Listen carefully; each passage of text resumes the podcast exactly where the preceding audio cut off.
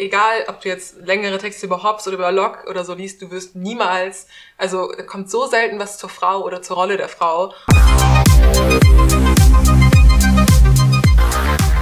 of the Boys, der Podcast. Hey, willkommen zurück zu One of the Boys, der Podcast. Wir sind Paula und Liz. Also ich bin Liz. Und ich bin Paula. Und äh, wir machen einen Podcast über Politik und Gesellschaft und Alltag aus Berlin. Und heute machen wir weiter mit unserer Reihe über die politische Ideengeschichte. Und erinnert euch vielleicht noch an die letzte Folge, da ging es um Nico, Niccolo Machiavelli. Heute rücken wir ein bisschen weiter in die Neuzeit, und zwar ungefähr ins 17. Jahrhundert und reisen nach England und wollen mit euch über den sogenannten Kontraktualismus sprechen. Es klingt so spannend, wow. Oder? Kommt mit uns auf eine Reise. Ja, dabei wird es besonders um John Locke und Thomas Hobbes gehen. Aber Liz, du hast schon angekündigt, also du hast mir vorhin angekündigt, dass du mir eine spannende Anekdote erzählen möchtest, die ich noch nicht kenne und leg los. Ich möchte ein bisschen über mich reden. Erstmal möchte ich mich entschuldigen, weil ich, glaube ich, schlimm klinge. Ich bin erkältet. Vielleicht finden es manche von euch auch gut. Aber genau, ich möchte eine kleine Anekdote erzählen. Ich habe die Tage, wisst ihr noch, wie man früher so bei Google Translate Sachen eingegeben hat und die dann übersetzt hat und da kam irgendwie Wirrwarr raus und man hat es dann laut aussprechen lassen. Das war super lustig, als man so elf war. Ich bin in dem Stadion feststecken geblieben. Ich finde es immer noch irgendwie ziemlich witzig. Wir haben so Sachen eingegeben und sie laut vorlesen lassen. Und ich habe mit das ganz Simplem angefangen. Ich wollte einfach nur, ich heiße Liz sagen lassen. Und diese scheiß Maschine hat die ganze Zeit gesagt, ich heiße L-I-Z. Und dann habe ich das in verschiedenste Sprachen übersetzen lassen. Auf Italienisch geht's, auf Englisch geht's, auf Französisch geht's, aber auf Deutsch hat einfach meinen Namen nicht anerkannt. Er hat aber die ganze Zeit gesagt, ich heiße L-I-Z und ich fühle mich einfach hart diskriminiert. So toll, dass ich eine E-Mail hingeschrieben habe an Google und gesagt habe, dass sie da einen Fehler haben im System und dass sie auf Deutsch scheinbar den Namen Liz nicht anerkennen als Namen. Ich konnte Liz mit Doppel-Z schreiben, dann ging's wieder. Oder mit L-I-S und dann ging's wieder. Mit L-Y-S, dann ging's. Aber L-I-Z hat nicht funktioniert. Ich verstehe es nicht und ich bin sauer okay, du bist eine richtige kleine Wutbürgerin, merke ich gerade. Und der arme Mensch, der bei Google im Kundenservice arbeitet, bestimmt ausgelagert und diese E-Mail jetzt bekommen. Ich habe eine ganz nette E-Mail geschrieben. Also ein Unding, oder? Also testet's mal aus, wenn ihr einen ähm, Namen habt, den keiner hat. Also Liz ist jetzt auch nicht so unbekannt, oder? Ja, ist schon sehr progressiv von deinen Eltern gewesen. Ja. Aber du kennst ja meine Theorien zu diesem Namen, dass er eigentlich eine Abkürzung für was anderes ist. Hättest du Lizard probiert, hätte es bestimmt funktioniert. Ja, könnt man den Podcast zu Verschwörungstheorien anhören, falls noch nicht getan. Dann hört ihr alles über Paulas Theorien zu meiner Existenz. ja, das war nur meine kleine Anekdote. Ja, also ich, meine Theorie ist auch weiter untermauert, weil ein normaler Mensch würde keine Beschwerde-E-Mail an Google schicken. Aber ich finde es super. Du bist engagiert. Ich werde das jetzt nachher auch mal ausprobieren, aber ähm, ich glaube, dass es mit Paula schon klappen wird. Aber ich finde es super, was du so in deiner Freizeit machst. Dankeschön. Ja. Andere machen Podcast, ne? Also. so, und ich habe jetzt die Ehre, mit unserem Thema anzufangen und Thomas Hobbes vorzustellen. Leg los. Hobbes, geschrieben übrigens H-O-B-B-E-S, nur für welche, die das vielleicht gar nicht ich dachte, jetzt ist Hobbs wie Hobson. Hä, hey, das kann schon sein, oder? Woher soll man das wissen, wenn man es noch nie gelesen hat? ich find's okay, ich wollte es nur anmerken. Ja, auf jeden Fall ist Hobbes ähm, ein ganz interessanter Mensch. Er ist 1588 geboren, 1679 wieder gestorben und deswegen in einer sehr spezifischen Zeit in England am Leben gewesen. Ich glaube, es war eine sehr düstere Zeit. So aus dem, was man von ihm weiß und von seiner Theorie aus, seinem Menschenbild aus, war er kein glücklicher Mann. ich finde es ganz gut. Man kann mal damit anfangen, was er in seiner Autobiografie geschrieben hat. Und zwar, Zwillinge habe seine Mutter zur Welt gebracht, ihn selber und die Furcht. Und ich meine, wenn sowas über sich sagt, ich finde das einfach stark.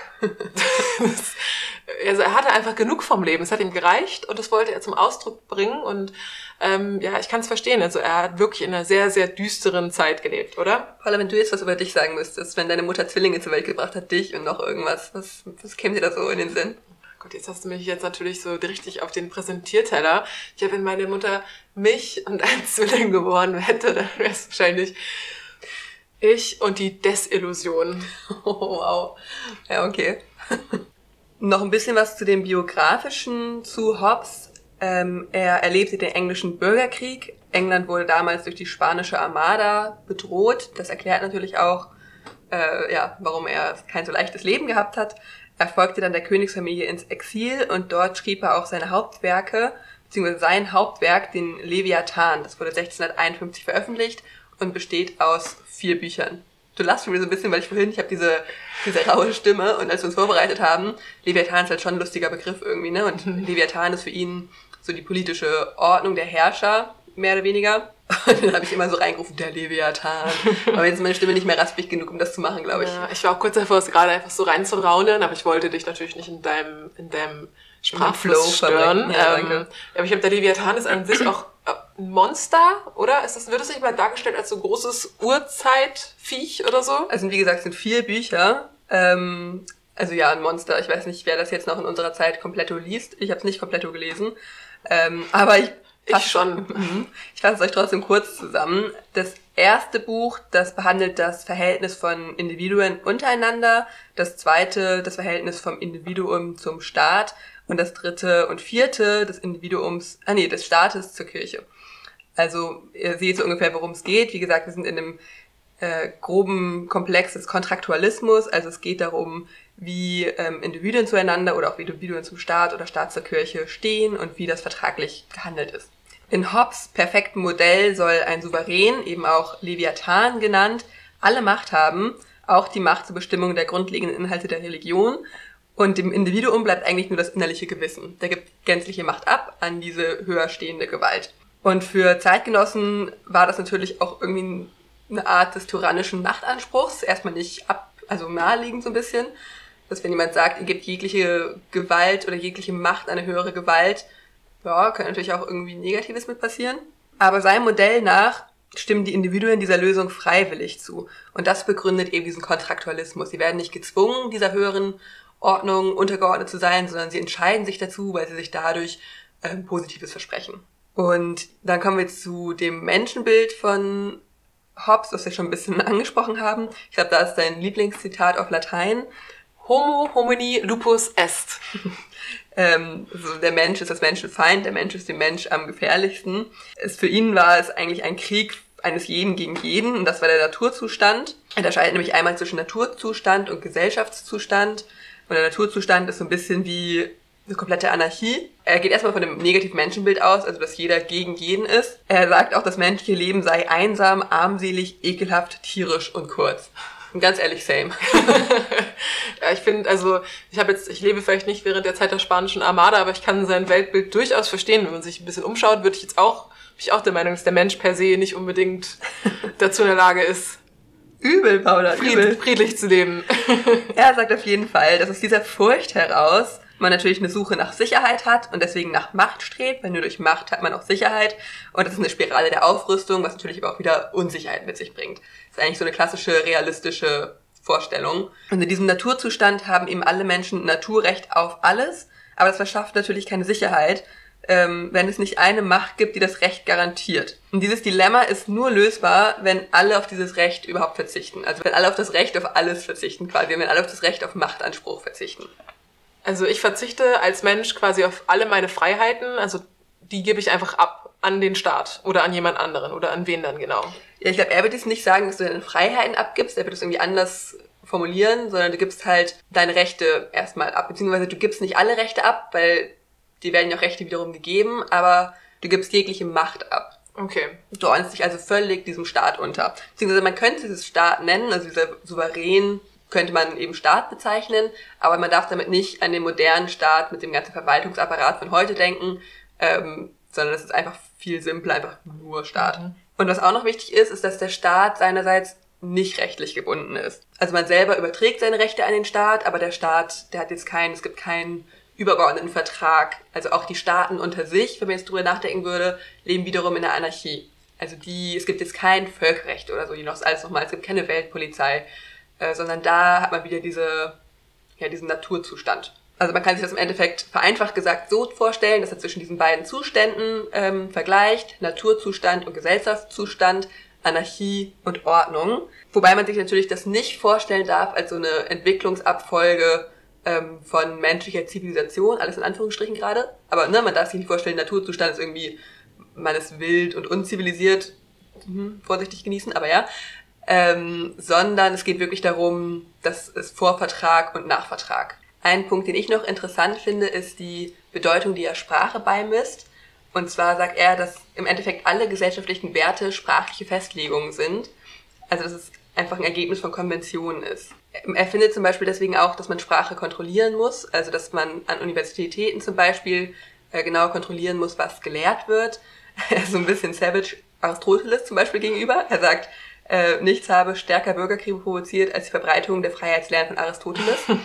Generell, man muss eh sagen, dass eigentlich sein oberes Ziel ist es, Bürgerkriege zu vermeiden. Er ist in einer Zeit geboren, wo es eben immer kriegerische Konflikte gab und sein, seine höchste Priorität war es, dass kein Bürgerkrieg mehr ausbrechen kann. Und deswegen sagt er, ist es eben dieses alle seine Rechte abzugeben, ist immer noch besser als in einem Naturzustand zu leben, wo man ja in ständiger Gefahr des Todes eigentlich lebt ich finde, wenn man sich das vor Augen führt, dann kommt einem, was Hobbes sagt, auch gar nicht mehr. Also natürlich ist es ziemlich extrem, aber wenn man sich halt vorstellt, dass halt die ganze Zeit Krieg herrscht, Bürgerkriege herrschen, man in konstanter Unsicherheit lebt, dann gibt man vielleicht wirklich wieder lieber ein paar von seinen Freiheiten oder seinen Rechten ab, um dadurch dann einen Zustand zu erreichen, in dem es wenigstens friedlich oder einigermaßen friedlich wird.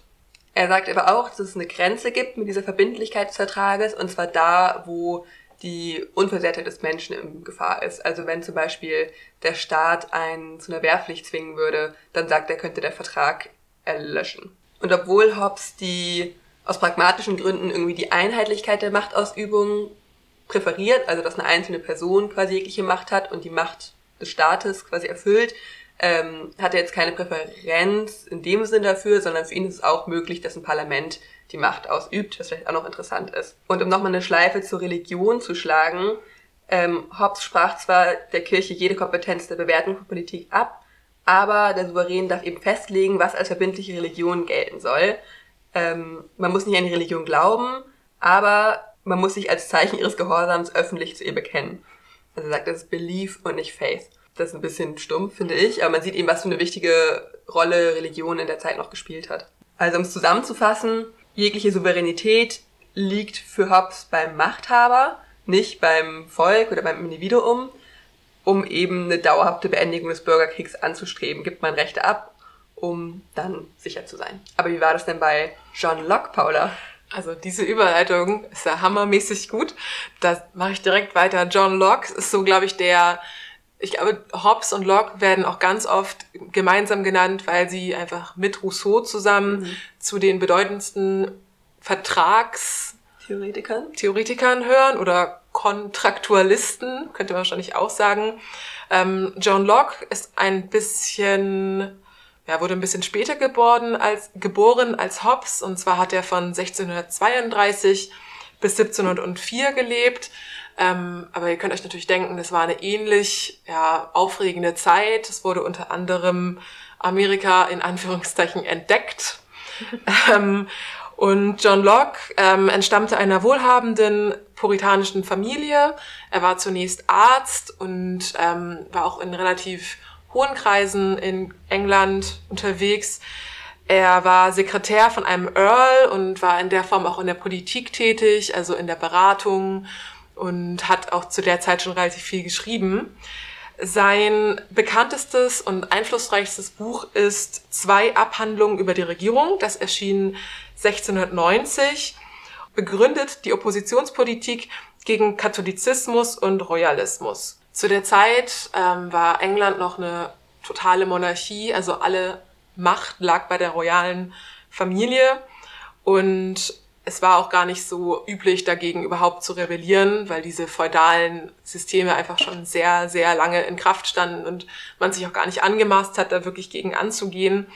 Auch der Katholizismus war zu dem Zeitpunkt in England noch vorherrschend. Also es kamen so diese ganzen Reformbewegungen, die lutherischen oder auch die evangelische Kirche halt im Endeffekt war gerade erst so auf dem Vormarsch und bis dahin war eigentlich dieses, die komplette Monarchie, also keine parlamentarische Monarchie, sondern eine totale Monarchie, war in England einfach gegeben. Und deswegen war Locke's Kritik und ähm, dieses Buch, was auch dann sehr, sehr berühmt in England wurde, kann man sich vorstellen wie einen richtigen Bestseller, der dieses ganze System in Frage gestellt hat und dadurch auch eine Bewegung entstanden ist. Locke hat sich durchaus auch an Hobbes orientiert. Er übernimmt einige Ansichten, kritisiert aber andere ziemlich stark. Er übernimmt zum Beispiel die Ansicht, dass es einen Natur- und einen Gesellschaftszustand des Menschen gibt und möchte daher ja auch, dass der Mensch an sich diesen Gesellschaftszustand annimmt, weil das ein besserer Zustand oder ein friedlicherer Zustand als der Natur Zustand sei. Er ist allerdings der Meinung, dass es nicht sinnvoll ist, alle Rechte und Freiheiten an den Souverän abzugeben, sondern dass man nur bestimmte Kompetenzen abgeben sollte und der Mensch also noch einige oder viele Dinge für sich behält und nur in bestimmten Bedingungen diesen Gesellschaftsvertrag eingibt und seine Rechte also nur bedingt an den Staat abgibt oder nur bestimmte Rechte an den Staat abgibt. Das Ziel soll demnach sein, dass die Souveränität geteilt wird. Die Souveränität über Rechte soll also nicht an einem Punkt festliegen, also weder nur bei den Menschen oder nur beim Staat, sondern sie soll sich aufteilen und auch die Souveränität im Staat soll sich in verschiedene Gewalten einteilen, um somit eine Macht, Machtmissbrauch und Monopolisierung von Macht zu verhindern. Und deswegen lässt sich Locke auch als Begründer der Gewaltenteilung, wie wir sie heute auch noch kennen, benennen. Die drei Gewalten, die John Locke unterscheidet, sind Exekutive, Legislative und Föderative. Ihr merkt vielleicht, dass die Judikative fehlt, die wir heutzutage kennen. Die war bei Locke nicht vorgesehen, die sieht er als Teil der Legislative. Und die Föderative ähm, ist so eine Art Gewalt des Staates, die sich auf außenpolitische oder bündnispolitische ähm, Aspekte bezieht, die also nichts mit dem Staat an sich zu tun haben. Er ist schon, die können dann auch relativ frei sein von Gesetzen, während die Legislative und die Exekutive sich nach strikten Gesetzen halten müssen, um Machtmissbrauch zu verhindern. Das Zentrum von Locks Theorie oder von seinen Thesen ist das Eigentum. Für ihn ist Eigentum das Zentrum des menschlichen Wesens, kann man fast schon sagen. Und damit ist jetzt nicht nur materielles Eigentum gemeint, sondern auch das Eigentum an sich selbst. Also ich bin quasi mein eigenes Eigentum. Weil wärst du dein eigenes Eigentum? Weil du als Frau? Ja, wahrscheinlich. Ich, ich wäre wahrscheinlich das Eigentum meines Mannes oder meines Vaters. Darauf kommen wir nachher auch nochmal zu sprechen, dass Frauen bei diesen alten englischen Herren einfach keine sehr große Rolle spielen oder gar keine Rolle spielen. Ähm, auf jeden Fall ist das Eigentum bei Locks deshalb essentiell, weil es verschiedene Dimensionen hat. Es hat nämlich theologische, ökonomische und ethische Dimensionen. Und dieses Eigentum muss geschützt werden, auch vom Staat, aber auch vom Menschen selbst. Und er hat da, ich finde, es ist ein sehr eigener Begriff von Eigentum, der mir jetzt persönlich auch nicht so schlüssig vorkommt. Es geht dann auch ganz viel darum, inwiefern sich der Mensch Natur aneignet und wann sie dann zu seinem Eigentum wird und wann nicht. Er gibt da das Beispiel, dass wenn eine Person, also wenn ich jetzt an den Bach gehe und dann einmal Wasser schöpfe und damit auf den Marktplatz gehe, dann ist das mein Eigentum und ich dürfte das verkaufen. Er würde aber auch nicht unbedingt wollen, dass ich das für Geld verkaufe, weil Geld ist für Logs ähm, unethisch, weil der Wert von Eigentum sich dadurch entfremdet von dem Wert, der es durch Arbeit eigentlich nur wäre. Also für Logs ist, kann man sich das so vorstellen, dass der Mensch, der jetzt auf dem Feld irgendwie seinen Weizen anbaut, das ist sein Eigentum, das gehört ihm und das hat auch ein Recht dafür dann, weil das hat er sich ja selber erarbeitet. Aber sobald es dann damit losgeht, dass sich Arbeiten eingeteilt werden, dass es da noch verschiedene Prozesse dazwischen oder danach gibt, ist das Eigentum nicht mehr ganz auf die Arbeit zurückzuführen und daher auch nicht mehr ganz klar zugeordnet. Da klingt vielleicht schon ein bisschen an, dass es da auch so eine gewisse Ethik bei ähm, Locke gibt, obwohl man das nicht überbewerten sollte. Er war nämlich auch der Meinung, dass die in Anführungszeichen Ureinwohner Amerikas ähm, niemals ihr Eigentum gekennzeichnet hätten, weil sie halt das Land, auf dem sie lebten, nicht kultiviert haben, also halt keine Landwirtschaft betrieben haben. Und daher wäre das total legitim zu sagen, okay, das ist jetzt unser Eigentum, also als dann die ersten Siedler darüber gegangen sind. Richtig absurd, oder? Dass man so aus dem, weiß ich nicht, aus England kommt und sagt so, hey, die machen nicht die gleiche Landwirtschaft wie wir hier und deswegen Pech gehabt. Hey, ihr habt, also hättet ihr mal gesagt, dass es euers ist, ne? Ja, ey, ihr hattet tausende von Jahre Zeit, hier mal ein Feld aufzubauen. Habt ihr nicht gemacht? Echt doof. Jetzt, dann hätten wir es euch ja auch gelassen. Hättet ihr einmal gesagt, hey, guck mal, hier ist ein kleiner Zaun drum, das gehört uns. Ja, ja dann. ja, wirklich, also relativ, ja, muss man nicht so viel dazu sagen, aber auch immer, wenn man halt denkt, oh, ein progressiver Text und dann kommt halt sowas bei rum, sehr enttäuschend. Dann vielleicht nochmal kurz was zu Locks Menschenbild. Er ist der Meinung, dass der Naturzustand des Menschen nicht die totale Anarchie wie bei Hobbes ist. Also er glaubt, dass Menschen auch ohne direkten Gesellschaftsvertrag schon in Gesellschaften leben können, zumindest ansatzweise. Sie würden sich jetzt nicht die ganze Zeit direkt in bürgerkriegsähnliche Zustände begeben müssen. Außerdem war Locke, der ja einer puritanischen Familie entstammte, Das kann man sich so vorstellen wie reformierte katholische Christen oder mehr, ich habe Calvinismus oder sowas. Das ist eher in Richtung Protestantentum gehend, oder? Ja, eher in Protestantentum gehend, aber ich bin ganz ehrlich, ich kenne mich nicht so sehr damit aus. Auf jeden Fall war er sehr, sehr religiös und ging davon aus, dass der Mensch von Gott geschaffen ist und dass der Mensch daher auch immer ein göttliches Wesen ist. Und er lehnte daher zum Beispiel auch den Freitod ab, weil das wäre nicht Gottes Wille gewesen. Des Weiteren lehnte er auch Sklaverei oder eine willkürliche Herrschaft ab aber ich würde jetzt zum Beispiel sagen, er hat jetzt Sklaverei in dem Fall abgelehnt, aber wir haben ja gesehen, wie er sich in anderen Sachverhalten, wie zum Beispiel mit den ähm, indigenen Völkern Amerikas verhalten hat. Und da fällt es mir dann immer so ein bisschen, denke ich mir, na ja, so weit ging die christliche Moral dann wohl doch nicht. Aber es ging ja auch um dieses Eigentum, oder? Also, dass man eben kein Eigentum über andere Menschen haben darf. Wobei das ja auch wieder kurz gegriffen ist, wenn man eben denkt, dass zu seinem Bürgerschaftsbegriff Frauen schon mal nicht zählten und auch arme Menschen nicht zählten. Also für ihn waren Bürger nur Menschen mit Eigentum. Und diese Bürger, also Eigentümer, also Eigentümer von irgendwelchen Dingen, die sich durch Arbeit angeeignet haben, ähm, sollen dann nach Locke halt diesen Gesellschaftsvertrag eingehen, in dem sie bestimmte ähm, Eigentümer von sich dann auch an den Staat abgeben, somit in der Form von Steuern ähm, die Regierung bestimmte Ziele verwirklichen kann, also dass die Regierung dann im Allgemeinwohl handeln soll. Und in diesem Gesellschaftsvertrag geht es eigentlich auch darum, dass die Rechte, Pflichten und die Organisation der Regierung festgelegt werden. Das ist diese Ges äh, Gewaltenteilung, von der ich am Anfang gesprochen habe. Und das Ziel von der Regierung, die von den Eigentümern festgelegt wurde, soll eigentlich sein, dass mithilfe von klar festgelegten Gesetzen soziale Konflikte gelöst werden können und das Eigentum der Menschen sowohl nach innen als auch nach außen hin gesichert ist. Das ist eigentlich das Ziel von Locke, dass das Eigentum der Bürger immer in Sicherheit ist durch das System, was die Bürger abgestimmt haben.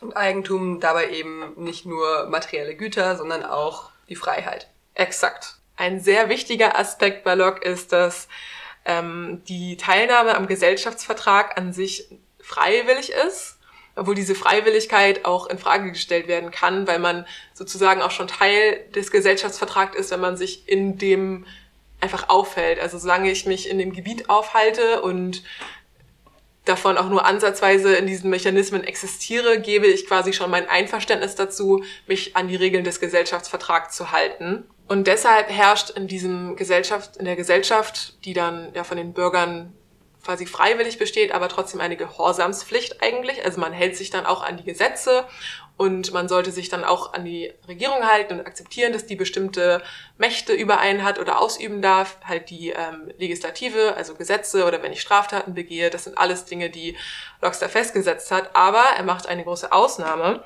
Und zwar sagt er, es gibt ein Recht auf Absetzung. Also die Menschen können sofern sie, ähm, sofern es einen großen Vertrauensverlust gibt. Also wenn man das Gefühl hat, die Regierung weicht nicht, die Regierung passt sich nicht an, die Regierung reagiert nicht auf ähm, offensichtliche Missstände im System, dann gibt er den Menschen das Recht dazu zu sagen, ihr dürft dagegen rebellieren und ihr dürft dagegen auch bewaffnet rebellieren. Also diese Gewalt, die ihr abgegeben habt, euch zurückerlangen quasi und ein neues System aufstellen. Und das ist auch ein großer Unterschied zu Hobbes, würde ich sagen. Ja, genau. Also dieser bewaffnete Widerstand ist auf jeden Fall ein großer Unterschied. Wobei, sofern ich mich recht erinnere, ja Locke auch unterscheidet zwischen Rebellion und wirklich diesem Vertrauensverlust. Also ich glaube, er spricht von diesem Band des Vertrauens, den zwischen dem Bürger oder der Bürgerschaft und der Regierung besteht. Ähm, und es darf jetzt nicht willkürlich sein, dass die Bürgerschaft quasi aufbegehrt, sondern das wäre halt eine Rebellion, ne? Ja. sondern es geht darum, wenn wirklich das Vertrauen gebrochen wurde, was auch immer das Vertrauen sein soll, aber dann ja, darf man das. Eben, und auch wenn es über einen längeren Zeitraum wäre, also er würde jetzt nicht wegen jeder Kleinigkeit sagen, so wir rufen jetzt zu den Waffen und die Guillotine wird geholt, aber wenn wirklich über einen längeren Zeitraum dieses Band des Vertrauens, was existieren muss in dem Vertrag, den wir ja freiwillig eingegangen sind, missbraucht wurde, dann ist es legitimiert, dagegen auch anzugehen. Und das ist ja in England auch passiert. Ich meine, die Monarchie wurde gestürzt und stattdessen, oder was heißt gestürzt, aber auf jeden Fall wurde die Monarchie vieler ihrer Mächte zumindest eingeschränkt und es herrschte dann auch, auch durch John Locke eine parlamentarische Monarchie, die, glaube ich, bis heute im Stand ist. Was ist denn der große Unterschied jetzt zwischen Locke und Hobbes nochmal zusammengefasst? Also ich würde sagen, ein großer Unterschied ist die Ausgestaltung der politischen Ordnung. Bei John Locke ist es nämlich ein gewaltengeteiltes Vertrauensverhältnis, während der Souverän bei Thomas Hobbes alle Macht zentriert hat und unkontrolliert herrschen kann. Des Weiteren ist ein großer Unterschied, dass Thomas Hobbes davon ausgeht, dass der Mensch an sich in einer Anarchie lebt und deswegen unbedingt eine Ordnung braucht oder er vorher gar nicht in der Lage dazu ist, überhaupt geordnet in gesellschaftsähnlichen Formen zu leben oder das einfach nicht tut und deswegen das Gewaltmonopol ganz, ganz dringend nötig hat, um halt nicht andauernd im Bürgerkrieg zu verfallen. John Locke geht halt schon davon aus, dass es auch ohne staatliche Strukturen Gesellschaftsformen gibt, die einigermaßen geordnet funktionieren können und dass wir daher mehr ordnete Strukturen brauchen, die den BürgerInnen oder den EigentümerInnen so ein paar Handzeuge an die Hand geben, ein bisschen besser zu funktionieren oder mehr davon zu profitieren. Und wie vorhin schon angesprochen, das Verhältnis zum Konflikt, dass eigentlich das Ziel von Thomas Hobbes war ja nie wieder Krieg, alles soll friedlich sein. Und John Locke sagt, ja, natürlich ist Frieden ein erstrebenswerter Zustand, aber ähm, wenn das System, in dem wir leben, quasi tyrannisch ist und die Menschen mehr unterdrückt, als sie irgendwie unterstützt, dann ist es durchaus legitim, auch den Konflikt anzustreben und das System oder das Regime zu stürzen. Und jetzt ist vielleicht schon ein bisschen aufgefallen, wie Männer für Männer Gesellschaftsverträge etablieren. Von denen wir bis heute profitieren. In denen Frauen eigentlich gar nicht, nicht nur gar nicht vorkommen, sondern untergeordnet werden und auch gar nicht der Bürgerschaft zugeordnet werden.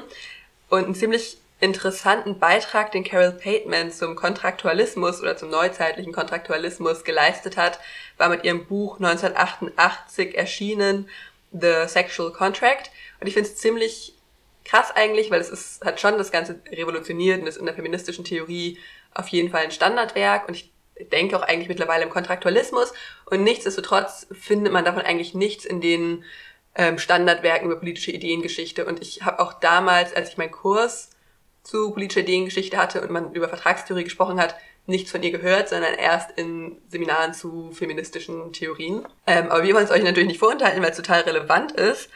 Und zwar hat sie die spezifisch patriarchalen Wurzeln in dieser Vertragstheorie analysiert, die auch noch in unseren sozialen und politischen Institutionen, die wir heute noch haben, in unseren Gesellschaften verankert sind. Und ihre zentrale These ist eigentlich, dass es sich bei der Vertrags Theorie oder bei dem Gesellschaftsvertrag nicht um einen, sondern um zwei Verträge handelt. Einmal natürlich diesen Gesellschaftsvertrag zwischen gleichen und freien Bürgern, wie wir es gerade erklärt haben, aber gleichzeitig wurde damit auch ein Geschlechtervertrag abgeschlossen, wie sie sagt. Und zwar während es im Gesellschaftsvertrag ja um diese ganzen individuellen Freiheiten geht, die geschützt werden sollen, ist der Geschlechtervertrag schlussendlich eine komplette Unterordnung des weiblichen Geschlechts unter das männliche. Und das ist nicht klassisch patriarchal, also so väterlich, organisiert, sondern sie sagt, diese Gesellschaftsverträge sind eine Art Rebellion der Söhne gegen ihre Väter. Sie sagen, wir wollen nicht mal dieses Ältestenrecht des Vaters in der Familie meinetwegen, sondern wir sind gleich unter Gleichen, wir sind alle gleiche Bürger, wir sind alle Brüder auf eine Art. Und das wird unter so einem scheinbar neutralen Begriff des Vertrags gelöst, aber mit dem sind ja Frauen gar nicht gemeint.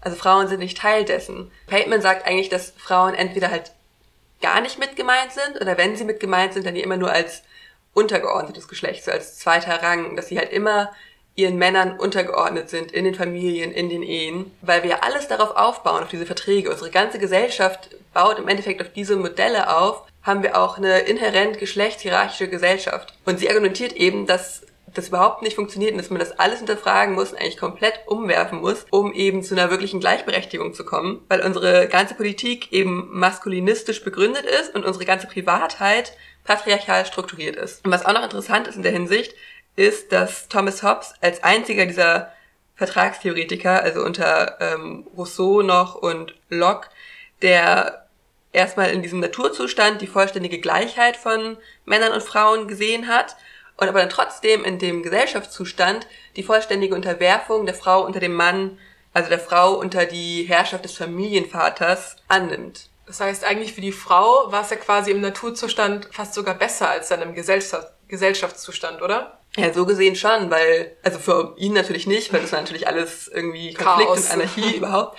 Ähm, aber für sie ist es eben, sie hat ja für sie ist beides scheiße, also ja. der Ansicht nach. Und noch verrückter ist eigentlich, dass, also nicht verrückt, weil es war halt die Zeit und mich wundert es nicht, aber dass John Locke und äh, Jean-Jacques Rousseau, die haben eben schon im Naturzustand ist für völlig natürlich angesehen, dass die Frau dem Mann untergeordnet ist. Und deswegen hat man ein Herrschaftsrecht der Ehemänner quasi abgeleitet. Und Pateman schlussfolgert, dass wir eben immer noch in unserer heutigen modernen bürgerlichen Gesellschaft ja gerade deswegen diese fundamentale Trennung von privater und öffentlicher Sphäre haben. Also die öffentliche Sphäre, die Politik, die ähm, Erwerbstätigkeiten und so weiter und dann die Privatheit, die, das Zuhause, die Familie, die Beziehung. Und das basiert eben auf diesem Widerspruch zwischen einmal dem vertragstheoretischen Postulat universeller Freiheiten, dass man eben individuell autonom ist, dass man das alles vertraglich geregelt hat, aber gleichzeitig in der Realität ja diese geschlechtsspezifische Unterordnung und Herrschaft von Frauen unter Männern hatte. Und klar hat es viele Kritik auch bekommen wiederum. Einerseits sagen einige, naja, du hast also überhaupt, ne, dass man wieder diese Unterscheidung hat zwischen Männern und Frauen, ähm, dass das so sehr binär ist, keine Frage.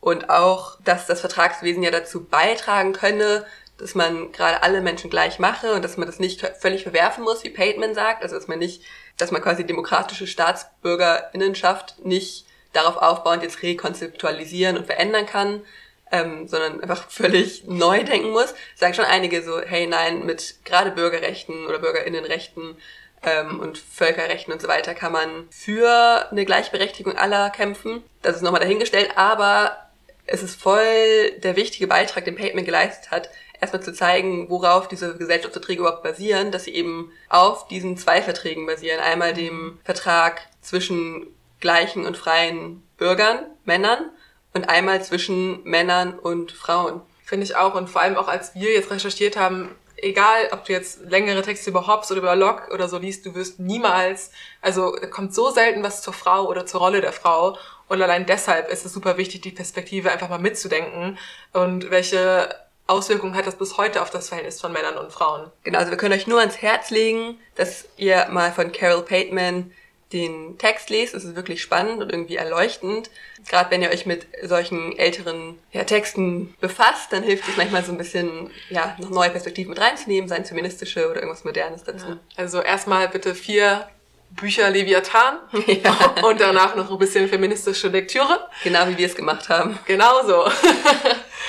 Ja, wenn ähm, ihr es bis hierhin geschafft habt, dann Hut ab. Wirklich Hut ab. Noch eine Folge politische Ideengeschichte hinter euch gebracht und seid jetzt hoffentlich ein kleines bisschen schlauer. In ein paar Wochen machen wir dann vielleicht auch nochmal weiter. Diesmal dann mit Montesquieu und Rousseau.